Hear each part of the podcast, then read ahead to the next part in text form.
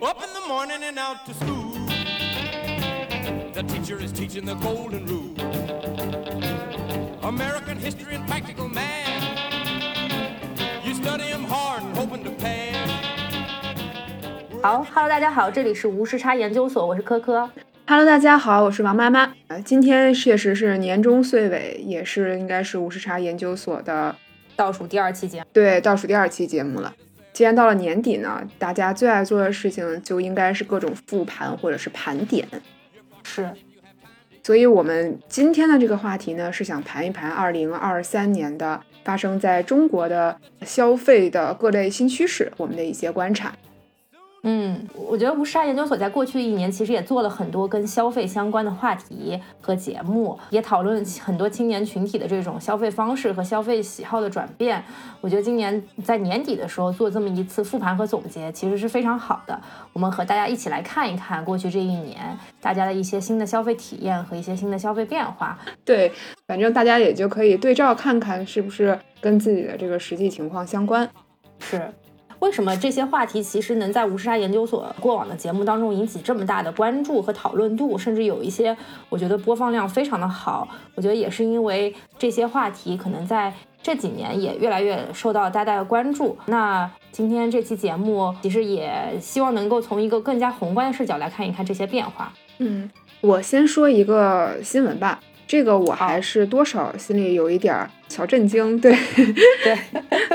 就是在十一月二十四号的时候，淘宝的商家服务大厅呢反传来消息，呃，淘宝今年的双十二活动取消不再举办。是。这个我真的是有一点难以适应，因为确实经常会啊、双十一剩下的东西在双十二的时候查缺补漏，但是今年哎就没有这个机会了。当然，当时呢，同时还宣布说，今年十二月会举办平台大型活动，这个淘宝年终好价节，然后预计还是在十一月底开始招商。但截止到今天，我也没看到有什么特别的动静啊。嗯嗯。然后，其实你再往前看的话，今年双十一的这个整个的数据，大家的这个购物行为也不如啊过去以前的那些时间疯狂和火爆哈。我我就说一个数据。啊，今年双十一全网的总交易额是两千四百三十四亿，听上去数字非常的庞大，但实际上总交易额并不如去年，去年是五千零六十亿，所以就是连一半都没有达到。哦，简直是一个暴跌啊！今年对，是呀，是呀，所以这个感觉，哎呀，从什么从好像从某一年起，这个双十一再也不是光棍节了。哎，其实大约就在十十年前左右，对，然后它变成了一个大型的消费节。到今天，它终于有一些颓势了。对，感觉是一个周期的到来了。对对对对，我我其实这感受特别直接的点是，我们往年做线上线下活动的时候，哪怕是线下的一些活动，我们都会规避掉双十一这个时间节点的。其实，因为就是觉得大家在线上可能都是专注于买买买，然后对 我同事、我领导也觉得说可能。前一天大家还在买买买，转一天这个工作状态都不太好，参与活动的这个状态也不太好，所以都会有意无意的规避掉这个日期。嗯啊，但是今年就是突然间我们再去开会，然后放一些活动的时间节点的时候，我们就觉得，哎，双十一可能已经不再考量范范围了，包括双十一这个预售啊什么的，我们就好像不会说把它作为一个需要规避掉的节点了。是，嗯，然后你说到我自己，我买东西的话，我今年双十一其实。完全没有什么兴致，就是有一种例行公事的感觉。我到这个时间段确实是应该大采购一下，但是已经没有这种额外的冲动消费的这么一个预期了。是，其实我也有同样的感受。我觉得今年双十一可能确实有点像到了那个时间点儿，好像你被推着说一定要买些什么东西的时候，你才开始去查自己到底需要些什么东西。不像往年，好像你经常会看各种直播呀，然后各种会被带着去囤很多东西。后来你发现这些东西越来越用不掉的时候，你今年的一些想法就改变了。特别是这么多年，双十一感觉规则一变再变，时间一提再提，很难再找回当年要在双十一那一天下单的那种激动的心情。嗯嗯，其实我觉得今年来看的话，大家在消费上面可能是越来越趋于理性了。对，就是这个是我觉得啊，今年两个比较重要的与消费相关的事件。是。然后今年到年底的时候，其实各大媒体也都会对整整这个二零二三年的整个消费趋势去做一个总结。那目前我们嗯就会在这些盘点里面啊、提炼出来这么几个特征哈。第一个就是消费者，就是特别是具有这个消费力的群体，其实大家会愈发的青睐这种硬核科技类的产品。然后嗯第二个就是具备消费力的这个青年消费群体，就像我们刚才提到的，会愈发倾向于去理性消费。对，然后第三点就是我们国产的高端品牌现在正在崛起，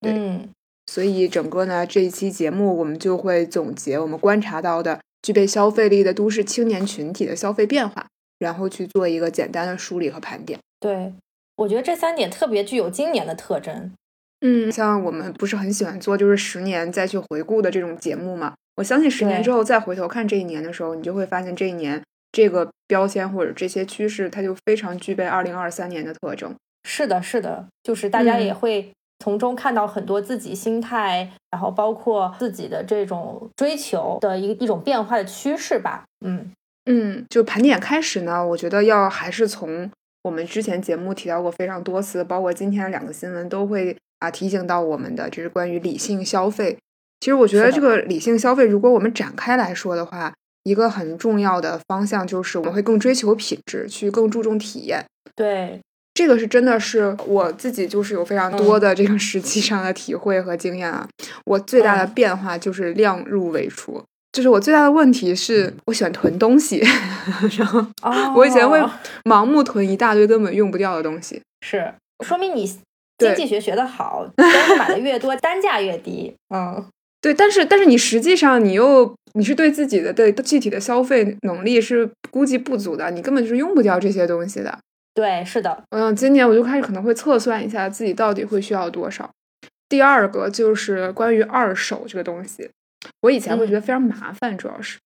无论是你去倒腾，就这个倒腾二手这个词儿就让我觉得特累。要么不管是我把我呃闲置的东西卖出去，还是我去看别人闲置的东西，我以前会觉得这事儿特别麻烦。但我今年就会发现，这个真的其实是非常的有意义。现在不仅是自己学着出二手，然后也会去找这个二手东西来用，因为这个真的就是人在慢慢成熟，你就完全非常好的去能估计到自己的实际需求，然后规避掉那些就是并不真实存在的这种需求。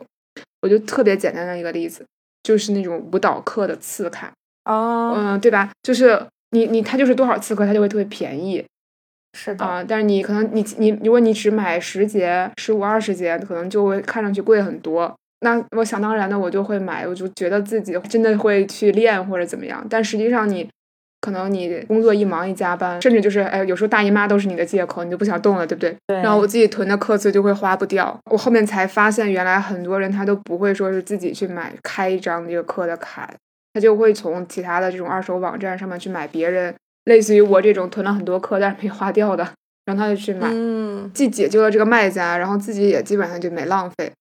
因为你你就是你一开始你就会觉得自己，就大家有一个什么兴趣的时候，你一开始就会觉得自己一定会坚持下来。对，但是但实际上你很有可能养成了习惯，但是你也未必会消费掉这么多课次。那一开始的时候你就是没算嘛，没估计嘛。说白了，是的，再然后今年另外一个呃表现就是我真的大幅降低了买外卖的次数，嗯，因为我确实是发现，这外卖就是很容易重油、重调料，就是你自己做饭的时候，你不会做出来这么强烈的这个味道。我我们好像觉得你点外卖会省下很多时间，但其实根本就嗯。不是，因为你有时候你在点外卖的时候，就是也花了很多时间，比来比去，然后看这对看那，然后 领优惠券儿，对，然后然后等他送来的时候，他有的时候就超时了，你很饿的时候嗯。他也没有送到，然后。对，啊，偶尔也会遇到各种 bug，这个汤洒了，或者是啊送错地方了，你要给他指路啊什么的，就是里外里嗯是浪费很多时间。但是这个都给你添加的是一些很焦躁的时时间。那如果你自己做嗯饭的话，其实节奏你自己把握嘛，然后你可以把那个生活的节奏也慢下来，然后去感受食物本身啊，或者是让自己更快乐，或者取悦自己嘛。感觉从吃东西入手，就是追求这种健康的高品质生活的这种必备动作。是的。我觉得你讲的非常典型的几个例子，很对应我现在的生活。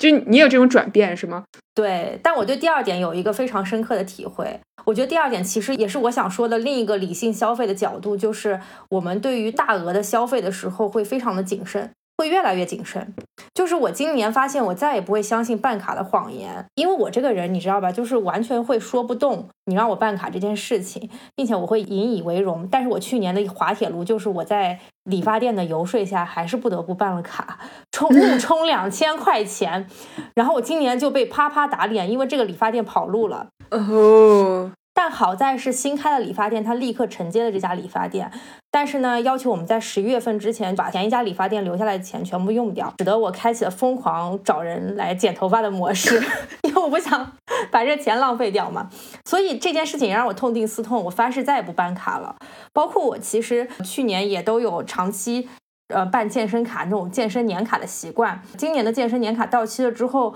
我就没有再想要去花这么大的代价再去续卡的这个冲动了，因为我觉得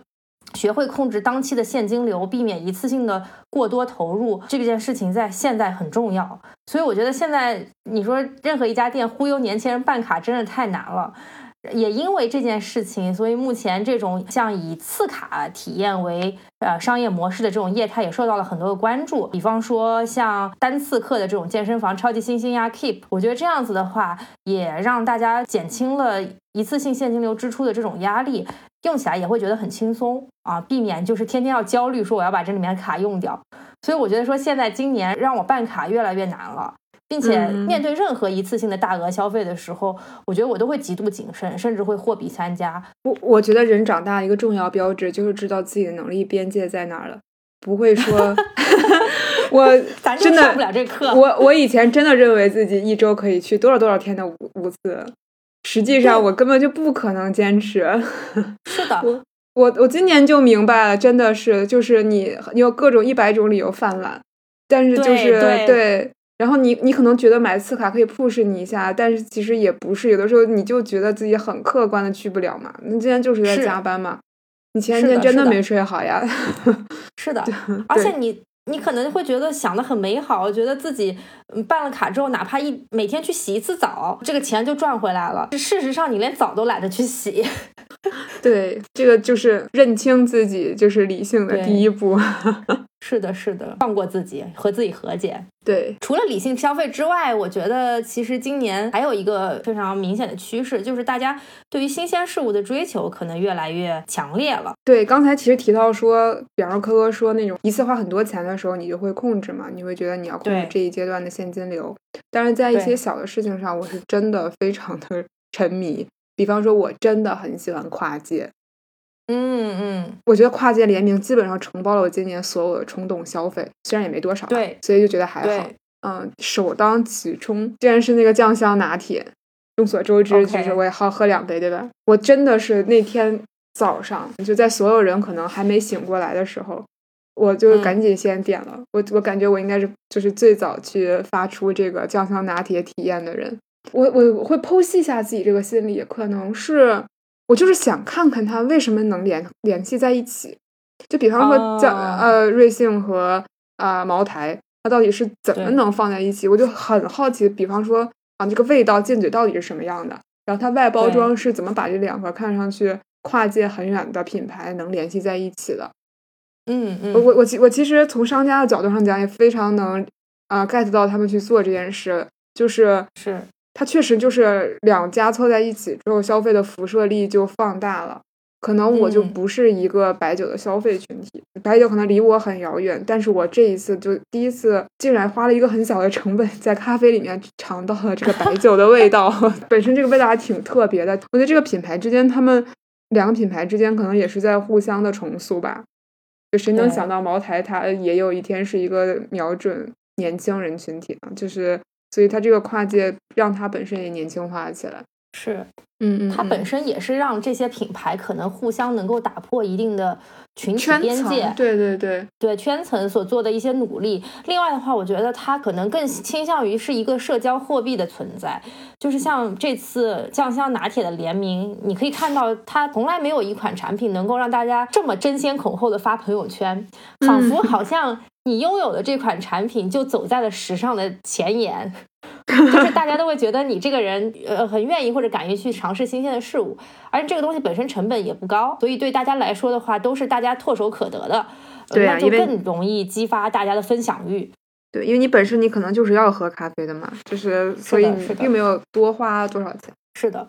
所以说说到分享欲这个东西，我觉得今年其实有很多的产品，它都在走这个方向。它通过一些呃创新的模式，让大家愿意更多的在朋友圈、在小红书、在各类社交媒体上展示这个产品。这个就不得不提到说，呃，大家现在越来越喜欢和追求有创意和设计感的产品。我不知道王妈妈有没有这个体会，就是嗯我觉得现在各大旅游景点卖的最火的，并不是旅游景点本身，而是跟旅游景点相关的各种文创的商店。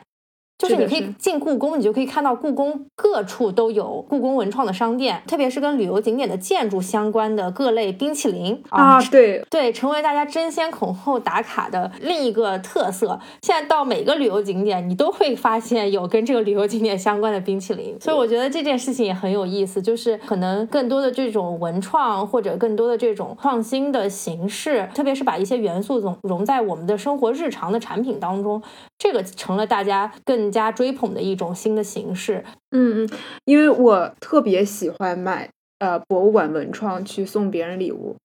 就这会显得哦，我自己哎贼有品味，而且同时我也觉得你贼有品味。哦，因为它真的很，他们很好送的。其实我特别推荐几个，就是故宫的，我以前很爱送，就是读书的时候特别爱送，尤其是它那个春节的时候那个礼包，那里面有什么福字啊、对联啊、呃就春联啊这些，就这它是一整套的，就是你在那个时间点送人就特别合适。然后还有那嗯种，嗯我特别喜欢苏博的各种东西，嗯嗯，它里面那个什么行李牌啊，我也是经常拿出去送人，还有敦煌的，我觉对，做的都其实很精致。它而且它其实是实用的，就是它本身你是朋友真的就是用得到的，而且呃品类就很多。我这个、嗯我以前就说过，我离职的时候送各位离职礼物的时候，就经常就特别喜欢挑这些文创。哦嗯，是。嗯。然后除了这些文创产品之外，我觉得近期吧是有非常多的这个品牌，当你消费它的时候，其实某种意义上你是在消费它这个品牌带来的相应的生活方式的。嗯，我我比方说关夏，对，它对，就是我从我其实从关夏这俩字儿开始就会很关注它，哦，是的，是吧？就是这种香氛品牌啊，你就会觉得一开始就有兴趣，然后你会看到他说各个产品的具体的名字，就起的还是非常有想法。我印象很深，嗯比方说像黑檀与猫，或者是仲夏雨夜，对，这四个字摆在这儿，或者我念出来，就已经本身营造了一个很强的场景感。你本身又是做香氛的，所以会让你好像置身在某种环境中。是的，然后另外就是他会强调他是手做的嘛，我觉得现在手做其实带着很强的这种珍惜感，嗯，因为批量的生产，包括其实像 AI 发展啊之类的，就是你会觉得很多事情是并不是有很强的人的因素，但是像关夏这种去做香氛的产品的，让他这种手做带来的这种很稀缺的感觉，就会让我印象很深刻。然后它、嗯。这产品吧，就经常还有一种很高贵的感觉，就是特别嗯，就是或者说不讨好，就因为它所有产品一出来就是要抢的，就不是说我求着你买这个东西，而是我好像是一个主导地位，然后啊消费者，然后要去抢这个产品本身，哎，就是这种嗯。很奇特的，我就越这样，我就越想买的 这种感觉。牢牢抓住你的消费心理。对，是的，除了像这种有一种文艺感的这种像这种生活方式啊，还有另外一种就是我会选择买一些智能家居产品，因为小时候我们嗯就经常读科幻作品或者看科幻电影，你就会幻想说有一天我的家居是智能，它到底是什么感觉？我觉得这类产品是能够给带给我这种很便捷、很快乐，并且满足童年想象的这种感觉。是的，它真的是那种大大提升这个生活的幸福指数和便捷程度。对，而且现在的智能家居可以做到全屋智能嘛，所以你可以一键配置家里的所有的能够电动化的东西。这个时候你就有一点在搭建一个自己的全屋智能系统，感觉非常有成就感。嗯，然后也因此你的生活体验得到了大大的提升。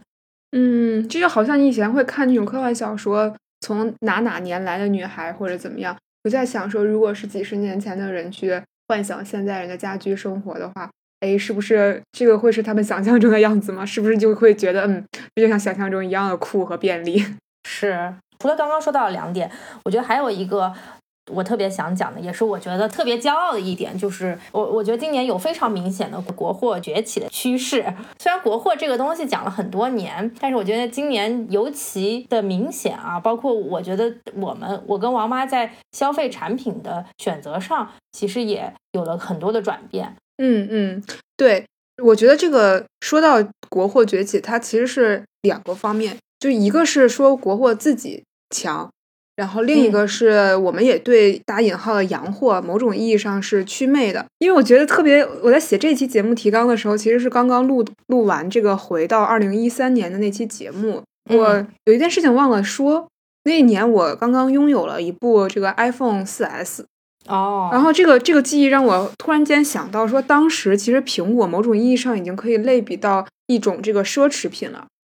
其实我那个四 S 还是从那个香港带过来的。其实某种意义上，它也是一种奢侈品，甚至是可以拿来炫耀的。当时那个网上不是还会有人说什么割肾去换个苹果这种说法吗？对对对，好像它就是这个世界上最好的这个手机，在这个层面上是给了我们一种我消费奢侈品的感觉的。这个是十年前啊，然后但回到今年年初的时候，当我要给家人买手机的时候，我做了一些比较，其实完全是针对这个手机性能的这种比较，我就选择了小米十三。我是不会想到说外国的品牌就一定好了，这是这十年来很大的变化。我更重要的是，我要根据家人的这个实际需求去为他们挑选这个合适的产品。比方说，我我家人不是一个专业的摄影师，但是就是平时也爱拍照呀，就是发朋友圈啊这些。然后当时我身边的其实有一些摄影师的朋友，他们都在用十三 Ultra，然后他们就给我做了推荐，然后考虑到我家人的实际情况，于是我就给他买了小米十三。然后年底的时候就轮到我自己该换手机了。然后前两个月不是发了这个小米十四吗？这这个一年下来，其实我家人的十三觉得说用的不错，然后我就继续我也买了啊。当然我可能就是因为也是有既然有新的这个新款了嘛，我就买的是十四的 Pro 版本。因为我平时可能工作中就会遇到一个场景，就是在一个活动里面，大家想跟嘉宾合影啊，或者是啊。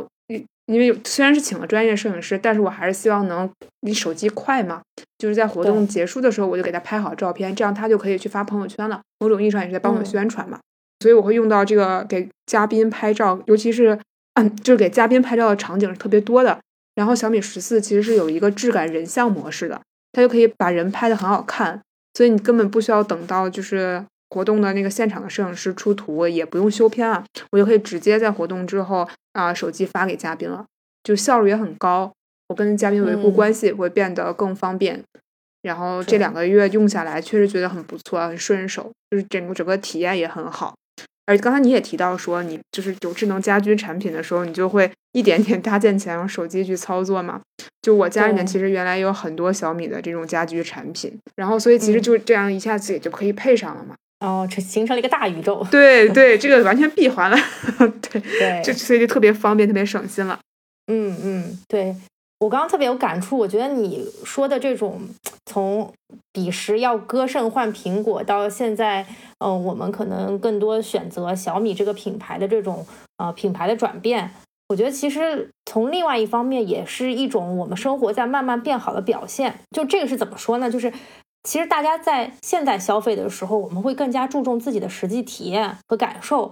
而不再需要通过溢价的方式去购买一个国际 logo 为自己撑门面。我们不再需要苹果的那个标，我们也不再需要爱马仕的那个 H 去维护自己的尊严，也不用再倾尽自己的钱包打肿脸买一个奢侈品包包去想要融入我们并不一定能融入的圈子。我觉得只有足够有底气之后，你才能从。自己的真实的使用体验出发，你就是觉得这个产品好用，你才会买它，从而真正能够实现你的购物自由。嗯嗯嗯，对，就是这次我们家装修的时候，我就发现，像我爸这种老一代，还是执着于曾经的那些国际品牌。比如我爸要买个电视，他就要求我妈一定要买三星，但是我依然自作主张给他们买了一台小米电视。我爸自己用完之后也觉得很香。所以我就觉得，就是这个是需要一个慢慢教育的过程，青年一代去带动，呃，可能你的上一辈，呃，大家慢慢去接受一些科技产品的不一样的体验。另外的话呢，我我本人也是国产新能源车的坚决拥护者啊，这个我知道，是很早的一批对国产新能源车主。然后我是二零二零年的时候呢，斥巨资入坑的蔚来。那个时候呢，我早就已经对动辄百万的 BBA 去魅了。嗯，我觉得宝马、奔驰、奥迪，嗯，这么贵，是如果是电动版的话，那就更贵了。我何必再去买老一代喜欢的那些牌子呢？所以我想要尝试一些年轻的品牌。呃，那个时候我还会非常骄傲的告诉别人，我买的是国产新能源车。嗯，虽然那个时候就是有很多不解和疑惑的眼神，我记得非常清楚。当时准备下手的时候，我父母非常的不解。他们觉得国产车能行吗？于是我就想说，那就安排他们跟我去做一次试驾，一起体验一下。然后我就非常清晰的记得，当时我爸坐在驾驶座上，踩了一脚油门，那个电车加速瞬间的推背感，让我爸这个老司机再一次直呼真香啊，瞬间被俘获了。下来之后就说：“哦，这个太厉害，这个太厉害了。”所以呢，我真的很欣慰，就这些年国产的新能源车品牌并没有让我们失望。虽然呢，可能这个过程当中几近生死攸关，但是到今天，甚至到现在这样一个情况下，他们依然至少是用产品力向世界证明了自己，对，也赢得了很多人的尊重，也让中国制造赢得了很多人的尊重。我觉得就是这个刚才提到的是我们个人作为可能青年消费群体之一，然后坚定的去选择这个呃国货品。我觉得另一方面就是现在实际上国货呃也是有越来越多的国货品牌，它就是在出海嘛。能出海本身就是征服海外的其他的消费群体，本身也就证明它啊硬实力是很强的嘛。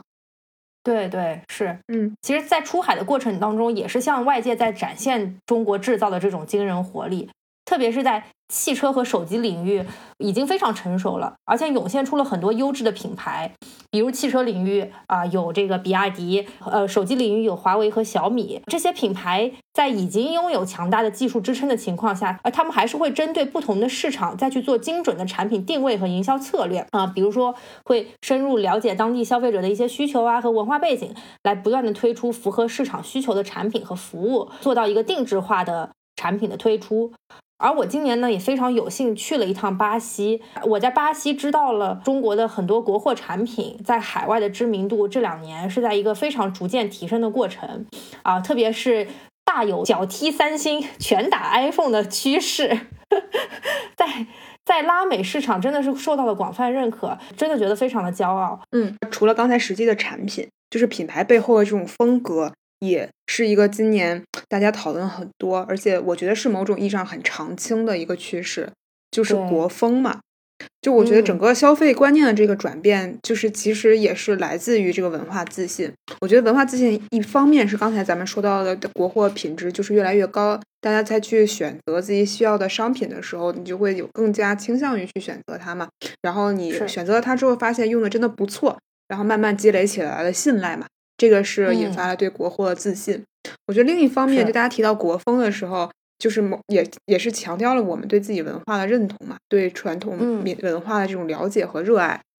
就有时候一些国风元素，它在描述某些颜色，或者是描述某些生活观念、某种氛围的时候，它这个名字本身，就我刚才提到，就非常足够能够打动我。对，就这里这里又不得不说王妈妈刚刚说到的关夏，我觉得我也很喜欢这个牌子。我觉得它就是一个非常典型的例子。其实它证明了一点，就是国货品牌不一定卖的很便宜。我们不一定是要打低价竞争的策略。虽然这个产品可能有的时候，我觉得关下相对其他的品牌来说略有溢价，但是我觉得它整个设计和包括刚刚王妈说的它的取名，其实都一定程度上将东方的神韵完美融入了。同时，因为对产品的喜爱和对关下品牌力的认可，我觉得我是非常能够接受这一部分溢价的。它也其实向外界证明了国风是有非常强劲的生命力的，而且是能够受到广泛的消费群体的接受的。现在有人问我说，一个差不多几百块钱左右的一个送给外国人礼物送什么好？或者是别人问我说，哎，我过生日了送什么礼物给别人好？我觉得我总是第一时间都会想到关夏，我觉得很拿得出手，而且那个价位适中，非常符合大家的需求。嗯，是的，是的，对啊。说完这些之后，我觉得今年还有一个消费的趋势特别。有意思吧？就是这个单身经济，今年也非常的风靡，大家强调了很多，是因为可能在呃，比方说都市里面一二线城市漂泊的年轻人可能更多了嘛，然后，因为大家可能如果以家庭为单位的时候，那个主要负责家庭 采购的这个人，他可能就会考虑到面面俱到。但是单身群体呢，就是他在消费过程中可能就更优先的是我先满足我自己的需求，然后常常根据自己的喜好来去选择商品和服务。我觉得这个就是某种意义上所谓的那种悦己消费。因为这个单身群体，他单身就意味着一人吃饱全家不愁嘛，就是可以，其实就是某种程度上就可以适度的升级自己的这个物质消费。毕竟大家啊，这些单身群体肯定都是在一二线城市的这种青年群体嘛，大家平时挺辛苦的，也会多犒劳自己嘛。对。所以有的时候特别怀念单身的日子，就没有人管你想买什么就可以买什么。你现在也可以，你现在或多或少还是会有一些家庭每年开支的一些总的盘算吧。虽然可能你也是各自管各自的，但是我觉得可能心态不太一样。而且其实“单身经济”这个词，除了购买产品之外，他可能更多的是在强调说自我的提升。你像一个人，他其实生活节约下来的时间，可能会更多的花在自己一个人健身啊，自己学习某一项。技能或者上一些付费的课程上，把更多的时间放在提升自己的一些消费上。呃，确实，但毕竟呢，我觉得还是会面临有的时候会孤独、会寂寞这种问题。所以陪伴类的消费，在这个单身经济的这种子目录下面，其实今年也非常的红火。因为就包括我们今天也录过这个搭子嘛，所以就大家总是难免会需要找搭子，所以一些陪伴类的消费，其实今年就很多了。啊，一个是宠物陪伴，对吧？这这年头不养个猫都不好意思出去跟人家唠嗑，对吧？感觉会少了一些话题。对，猫猫狗狗的陪伴很重要。然后另外也有一些虚拟的这种陪伴吧，我觉得是对。就这些层面，可能大家都会有更多的这种消费。对，说到底，其实还是大家对于自己内心的诉求的关注越来越重要了。嗯，而且可能更多的是听从自己的声音，而不是遵从所谓的一个社会的节拍。社会要求你在这个时间点干什么，而是很多时候我们希望说能够达到一种自己理想的生活状态。嗯嗯。然后我觉得有一点趋势是我自己体会特别深刻的，我觉得我特别关注科技方面的消费产品啊，特别是我觉得今年可能大家也越来越关注这种硬核消费，特别是热衷各类的这种硬核的 AI 科技产品。对，大家可能说起来不信，但我也确实是一个 技术流的人。对，技术流，怎么这个三个字说的自己都弱弱的呢？我是真的会比我，那其实，在选手机的时候，我是真的会看，我是一个技术流，会看各种指标的。就是比方说，会结合自己的这种高频使用场景和一个功能需求，综合来去选一款手机。嗯，就举个例子，我平时的时候也会偷偷打游戏。所以对处理器和 屏幕的体验会比较看重，不要货，但确实是是是真的。然后所以对这个处理器和屏幕的体验也会比较看重。啊，比方说它掉不掉帧啊，或者画质是不是足够清晰这种。然后刚刚我也提到说我在平时工作里面会有拍摄嘉宾这样的需求啊，这个手机的影像我也是会比较认真的比较和评测的，毕竟咱也是学新闻出身的，也是那个很早期就是用单反的人，对对这个本身拍照的一些技术指标真的会看。然后这两年其实手机厂商都非常的卷啊，大家看你这个呃各个手机的这个广告拍摄，它都是从很多都是从这个拍照拍视频的角度去宣传，而且大家现可能是现在用就是短视频啊，或者是其他的社交媒体都很多，其实大家也有很多人都不一定是消费者，都甚至是内容的生产者嘛，所以就是这个事情很重要嘛，包括说像手机广告，它会去着重这个方面角度的宣传，肯定也是从消费者的需求出发嘛。然后我相信，不仅是我啦，就是很多的听众朋友在选购手机的时候，也一定会去比较这个不同品牌之间的拍摄效果。我我当时也是综合比较市面上的国产手机，就是我会看，比方说光圈的性能啊、对焦啊这些啊，最后选择选定了是最新款的小米十四 Pro。嗯嗯，对，我觉得手机的拍照其实是一个非常重要的功能。我今年就特别深有体会，因为我们去巴西，巴西的那个里约热内卢有一个非常知名的基督俯瞰众生的巨大的雕塑。对，但是呢，就是它有一个非常好的拍摄角度，就是你站在有一个叫面包山的山顶，然后你就去拍它对岸的这个基督山。但是那天就明显的发现，在天气不好的情况下，大家的手机拍出来效果真的参差不齐啊！是的，是的，所以我们就只能问那个拍摄效果最好的朋友偷他的图发朋友圈，就有一个能拍好的就行了。其实就是夜景，然后一些啊不太亮的时候，啊都还是这个手机相机大家会有区别的一个会暴露的时间点。对对对是的，这个时候就高下立判了。对对对对对，因为我刚刚这个人设已经立好了，我是一个热爱 科技产品的人啊。虽然呢，大家听过之前的节目，知道科科科呢在很多方面都很抠门儿，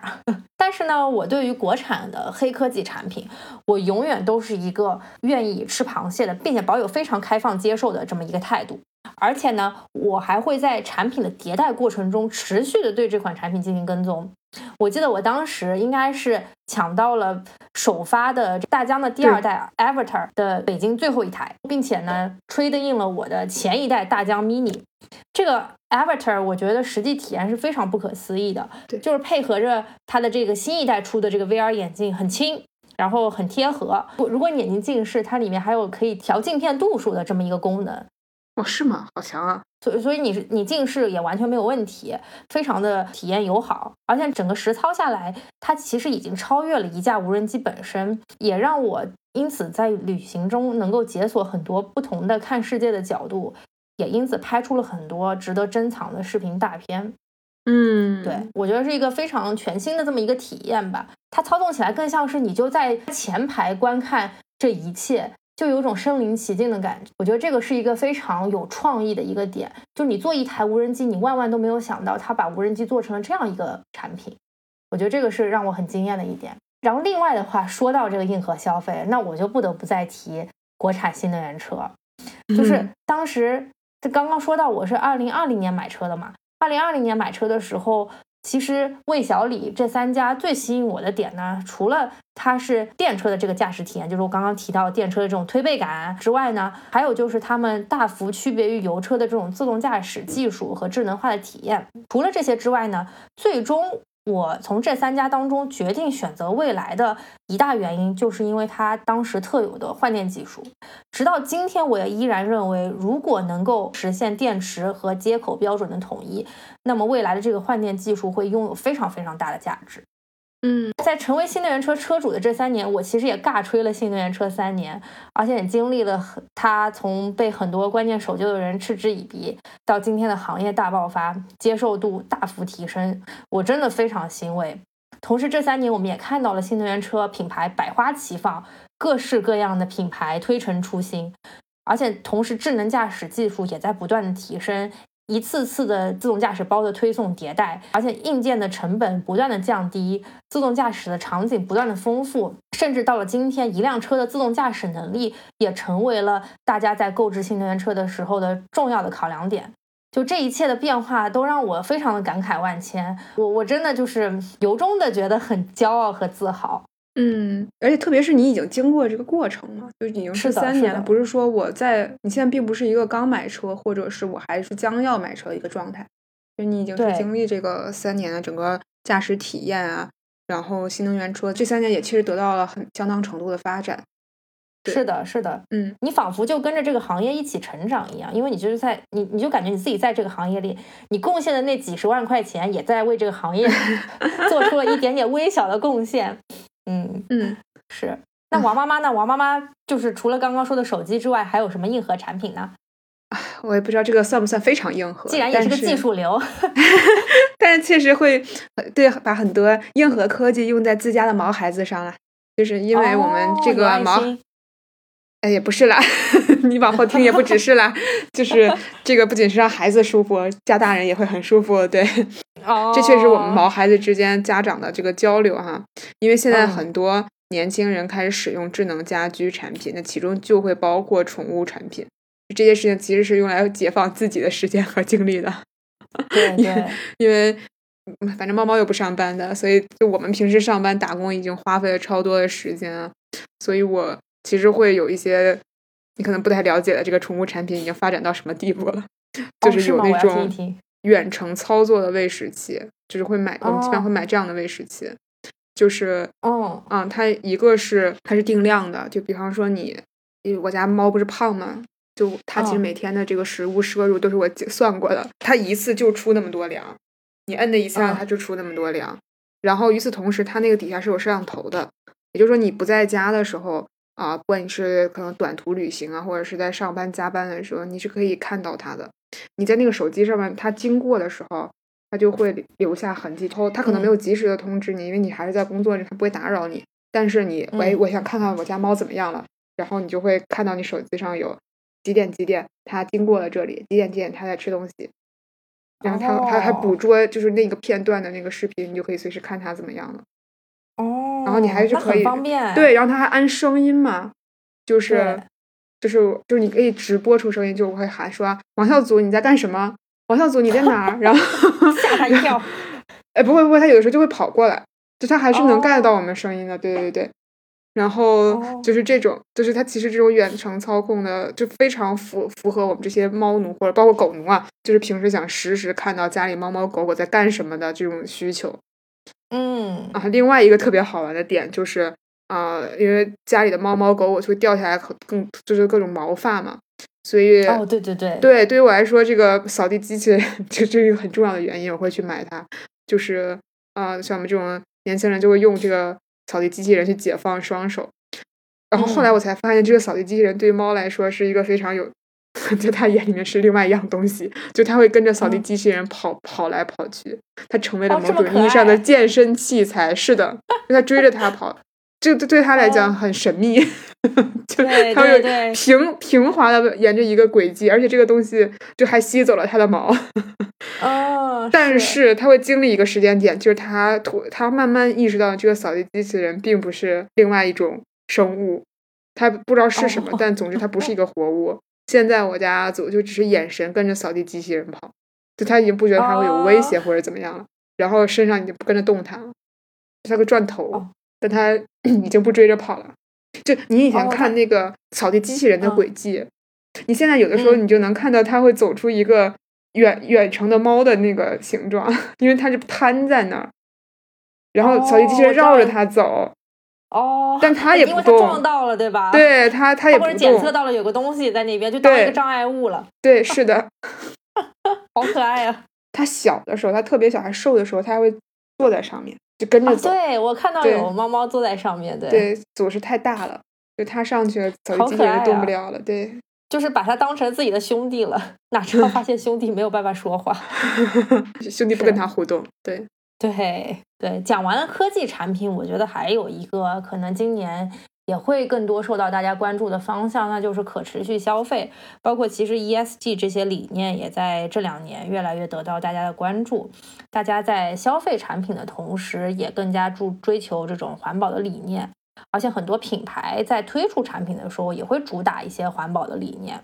比方说，这个最近很火的这个环保科技的鞋品叫 Allbirds，我不知道王妈妈有没有接触过。嗯，它的这些鞋子呢？呃，就采用了一些特殊的回收的材质，呃，比方说利用蟹壳、羊毛、桉树或者甘蔗等原料，呃，让制品性能优于聚酯纤维等人造化学材料的产物。所以它的这个面料呢，非常的舒适，而而且非常的保暖。它的它的这个环保理念也受到了很多年轻人的青睐。另外的话，就是我我不知道王妈妈会不会很很喜欢，那就是多抓鱼哦，非常喜欢，是的。对，多抓鱼已经火了很多年了。然后今年的话，我在上海和北京都分别去到了多抓鱼的线下店。嗯，这个线下店也其实一直都是我非常爱逛的地方。今年也在多抓鱼上买了很多的这种二手书籍。嗯，其实说来也很神奇啊，有很多的书，我不知道是就是被清理过还是什么，因为很多书我收到的时候都跟全新的一样。所以我觉得，就是多抓鱼的这种业态的出现，可能真的让大家把可能就读过一两遍的书，真的能够循环起来。你你你你相信我，因为你是一个买书者的体验，你相信我，可能没什么特殊的处理，只是那书真的没看过。就 就是我我会在我会在多抓鱼上出什么书，就是类似于嗯公司发的。或者是要求你去读的一些，你就没有办法去，你就必须要看的那种书。是是啊，你我说实话，我真的看过一遍的书，可能真的我觉得还不错，我还真的没必卖。你就会留下来。对，但是我相信，就是它只是对于我没用，就很多人还是愿意去读它的，而且而且可能有些也是很不错的，只是我自己就完全是个人喜好的原因。是是，嗯，而且我发现电子书你读多了之后，你还是有的时候会想读一读纸质书，是是是的，就是纸质书的这种感觉是永远没有办法被抹灭的。因因为比方说你电子书，你还是会有能看到评论区的评论，然后你还是有可能嗯会被其他的事情干扰。对对对你，你都你还是一个副媒体的状态。然后是，但是是你书的话，还是相对更纯粹一点，你还是会更专心于这个内容本身。对对。嗯然后另外的话，就是可能我不知道大家有没有接触过啊、有一些市集或者有一些商店主打的这种无包装的呃形式，就是可能它的一些包装是可以降解的，或者它的一些包装是可食用的。就是很多呢，他觉得呃包装其实是很大的程度上的一种浪费，所以大家开始越来越注重这种轻便包装，甚至是不用塑料袋的这种行为。我觉得也再一次受到了很多人的热议。另外的话，嗯就是我最爱的，我最最最最爱的 自带杯减五块，咖啡自带杯减五块。对我觉得就是这个理念被很好的在一些咖啡品牌当中推崇，也因为这些品牌有这种自带杯减五块的活动，我会更愿意去消费这些品牌。一方面是因为确实也便宜了五块钱，另外一方面我觉得这种理念很好，然后你也会不自觉的去愿意去用呃自己的这种马克杯啊，或者是水杯去替代一次性的杯子啊，嗯，慢慢的嗯你就会习惯了这种呃喝咖啡的模式啊。对这个确实是我，我觉得以前大约从之前那三千块挑战开始，我就养成了这种去，尤其像星巴克这样的，就咖啡厅是要带那个咖啡杯的，本身也确实是很好的这种理念嘛。但我感觉今年会看到的特别多，特别多，越来越多的人对对，之前还杯减五块，对之前发现这件事儿的时候，还是当个新鲜事儿的，现在你就是一个习惯了已经。是那其实今天趋势我们就说的差不多了，但我还有一个小的这个观察也想跟大家分享，就是因为每年到了年末的时候，各个软件都在出年终报告，比方说支付嗯宝啊、对这些，你就其实我就这两年看到在啊各类社交媒体上面都有非常多这种善于理财的青年群体在复盘自己一整年的消费，我其实觉得这个复盘内容嗯本身。或者说这个一些记账的这种习惯本身，就能体现出来，其实我们当代的这个青年群体在花钱上是越来越理智和聪明的，因为你对就是你只有去通过去梳理去看你到底在哪里花钱了，你才能对自己整个的一个消费行为有一个比较好的认知。所以，无论是从我自己非常直观的这种个人体验，还是我们去看这个宏观的数据分析来去看的话，其实理性消费已经是重要的一个趋势了嘛。就我们、嗯我们正是因为我们去看自己每年到底消费了什么，对，所以才对自己有更多的认识，然后才会去做更理性的一个判断嘛。是啊，与此同时的话，就是能看到，就是越来越多的人开始选择刚才我们提到的高品质国货，所以我也是认嗯为，就正是由于有这群有消费力的用户，他才变得越来越理性，他有了自己的判断嘛，就不会说人云亦云，或者是某牌就真的更好。所以像华为啊、小米这样的这种国产硬核产品，它的高端之路也会越走越顺。其实我觉得像嗯华为能满血回归啊，像这个小米的这个高端化能成功，背后都是有这样的这种聪明有判断力的消费人群去支撑起来的。是的，我我们今天这期节目其实也是提炼和总结了一些普遍的现象，算是一则洞察的分享。如果大家有什么其他不同角度的观感，也欢迎大家在评论区和我们积极互动和留言。最后呢，也提醒大家，这一年我们都辛苦了啊！到了年末，也别忘了好好奖励努力、积极、勇敢的自己啊！那今天这期节目就到这里啦，对，谢谢大家。哎，我们二零二四年再见，对，二零二四年再见，拜拜。拜拜。Drop the coin right into the slot. You gotta hear something that's really hot. With the one you love, you're making romance. All day long, you've been wanting to dance. Feeling the music from head to toe. Round and round and round you go. Hail, hail, rock and roll. Deliver me from the days of old.